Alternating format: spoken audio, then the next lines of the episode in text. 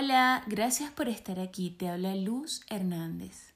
Una vez más, bienvenidos a Ya va. El episodio de hoy proviene de los malentendidos y trabaja en prevenirlos.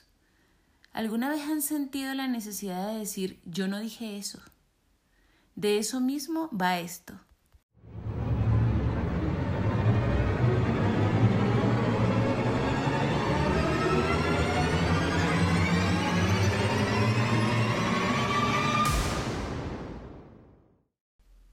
Estos días me he hallado reflexionando una y otra vez acerca de la información que se pierde cuando nos comunicamos, en especial cuando lo hacemos a través de mensajería instantánea o a través de mensajes cortos, como los escritos, los gráficos y audio. Haruki Murakami, el conocido escritor japonés, dijo algo que me parece muy sensato en cuanto a comunicarse. Siempre es mejor que la gente hable cara a cara, con el corazón en la mano. De lo contrario, acaban surgiendo malentendidos y los malentendidos, sabe, son una fuente de infelicidad. Soy partidaria de que hay información que se puede comunicar a través de mensajes cortos en texto y audio o en un email. De hecho, me encanta la frase esto pudo haber sido un email porque conozco el sentimiento, pero también por experiencia, cuando la información tiene varias capas y requiere de algunos detalles para su ejecución o de sutileza extra, porque puede tocar la fibra emocional de una o varias partes, lo mejor es recurrir al método de Murakami, hablar cara a cara para evitar malentendidos e infelicidad, porque ¿quién quiere eso? Y cuando no se pueda hacer a una distancia prudente dadas las condiciones actuales, una llamada, incluso una videollamada, es de gran utilidad para verse las caras y hasta asomar el rastro del corazón si es que lo hay. Porque, repito, los mensajitos no siempre ayudan, a veces empeoran. Presten especial atención a esto y si les preguntan yo sí dije eso. Y lo dice quien también le gusta escribir en lugar de llamar y le cuesta entender cómo alguien hace una videollamada sin antes avisarte. ¿Qué es eso? ¿Qué falta el protocolo inexistente? Pero hay que admitirlo. Yo esta última semana he optado por enviar algunos mensajes usando mi voz, esta voz que escuchan, y no como práctica del podcasting yo me he inclinado por mandar mensajes de audio después de tener que explicar lo que había querido decir a través de unos globitos de texto. Algo que encuentro cero eficiente. O sea, imagínense tener que seguir escribiendo para después traducir lo que quise decir. No. Me di cuenta de que no estaba llegando el mensaje y decidí cambiar la forma. Y fue así que de pronto me volví la amiga que te manda tres audios seguidos, pero así es la vida. Uno acaba bebiéndose el agua que dijo que no se va a tomar. Siempre.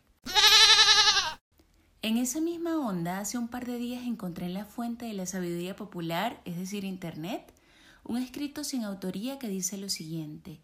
Entre lo que pienso, lo que quiero decir, lo que creo decir, lo que digo, lo que quieres oír, lo que oyes, lo que crees entender, lo que quieres entender y lo que entiendes, existen nueve posibilidades de no entenderse. En resumen, nueve formas de malentendidos, nueve maneras de no comprendernos. Si conocen al autor, por favor, me cuentan para enviarle un regalo. Tal parece que hasta usando palabras en un mismo lenguaje, estas no siempre significan lo mismo para todos. Qué loco, ¿no? Pero es cierto. Para algunos, ciertas palabras pueden ir cargadas de significados y para otros no. Tendríamos entonces que considerar que hay mensajes con carga emocional y otros carentes de ella, y que no porque mi mensaje tenga una intención que trascienda lo que está escrito, quien lo lee percibe siempre esta intención o en palabras más sencillas, no es adivino, o ese don de la adivinación no es algo que todos poseemos. Consideremos el caso en el que tal vez digo algo y quiero decir solo eso que escribo, así tal cual, nada más. Y de pronto alguien interpreta algo más profundo o me esmero haciendo un poema que es un proyectil directo al núcleo de la tierra y alguien alcanza a ver solo un arreglo de letras que a veces riman y otras no. Y uno esforzándose allí haciendo todo eso.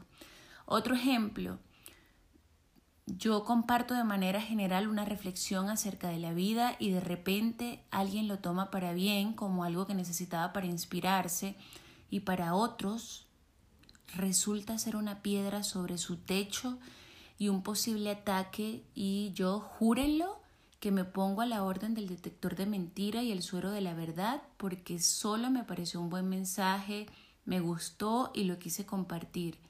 Mi idea jamás fue usar métodos subliminales para hacer llegar un mensaje que no pueda decir directamente a alguien, ni mucho menos desatar la Tercera Guerra Mundial. Si llegase a surgir un reclamo, toca levantar las manos y decir, ya va, yo no dije eso. ¿Acaso yo dije, Pablito, que eres egoísta porque el mensaje habla de comerse las naranjas que uno compra y disfrutarlas yo dije eso, no, ¿verdad? O digamos que en el foro del trabajo escribo que debemos prestar más atención a los detalles para tener mejores resultados. Yo estoy diciendo que Mónica está distraída. Yo no dije eso, ¿cierto? Entonces, ¿cómo manejar esta suerte de situaciones incómodas? Mm, a ver, ya va. Yo dije eso. Recuérdame cómo y cuándo lo dije y pueden ocurrir varios escenarios que eh, en efecto lo dije y deba yo agarrar unos pañitos desinfectantes y limpiar el desastre que hice o que no dije ni cerca lo que el otro entendió o también porque suele suceder que en efecto yo dije algo con unas palabras que para las circunstancias no eran las más adecuadas, pero ¿cómo anticipamos las circunstancias? ¿Qué suerte de manual nos da el equivalente entre sucesos y palabras adecuadas?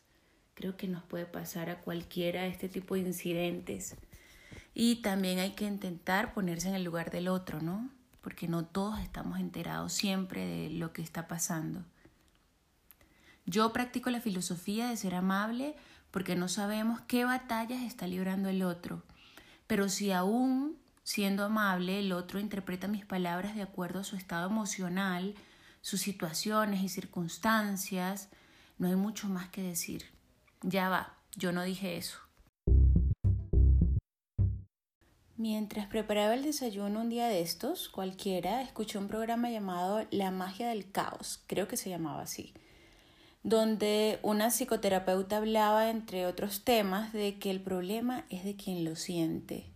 Y a su vez, esta persona es quien debe resolverlo y hacerse responsable.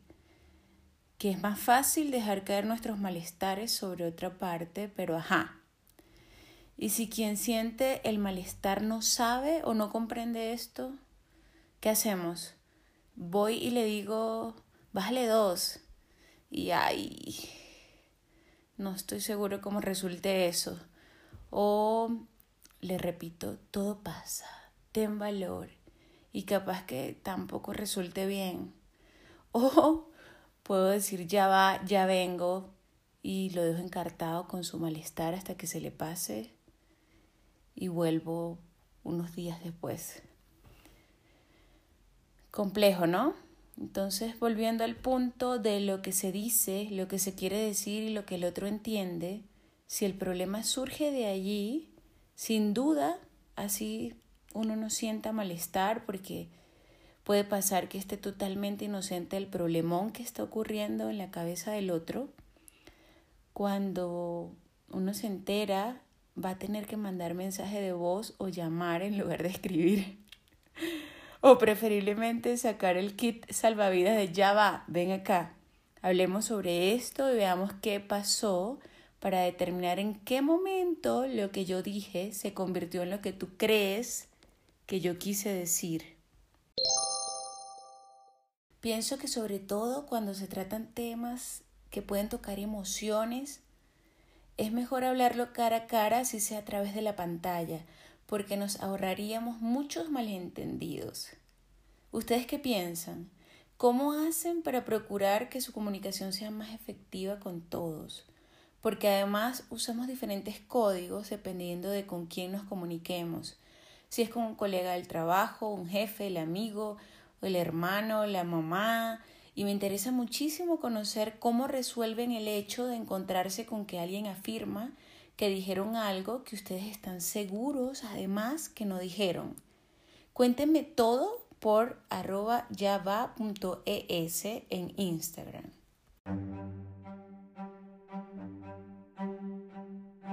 Hemos llegado al final de este episodio, pero ya va. Gracias nuevamente por escucharme, por estar aquí, por la compañía. Recuerden que la próxima semana tenemos un nuevo episodio disponible a través de cualquier plataforma de podcast que usen, incluyendo Spotify. Los espero en Instagram en arroba java.es para seguir estudiando este tema. Hasta luego y buena semana.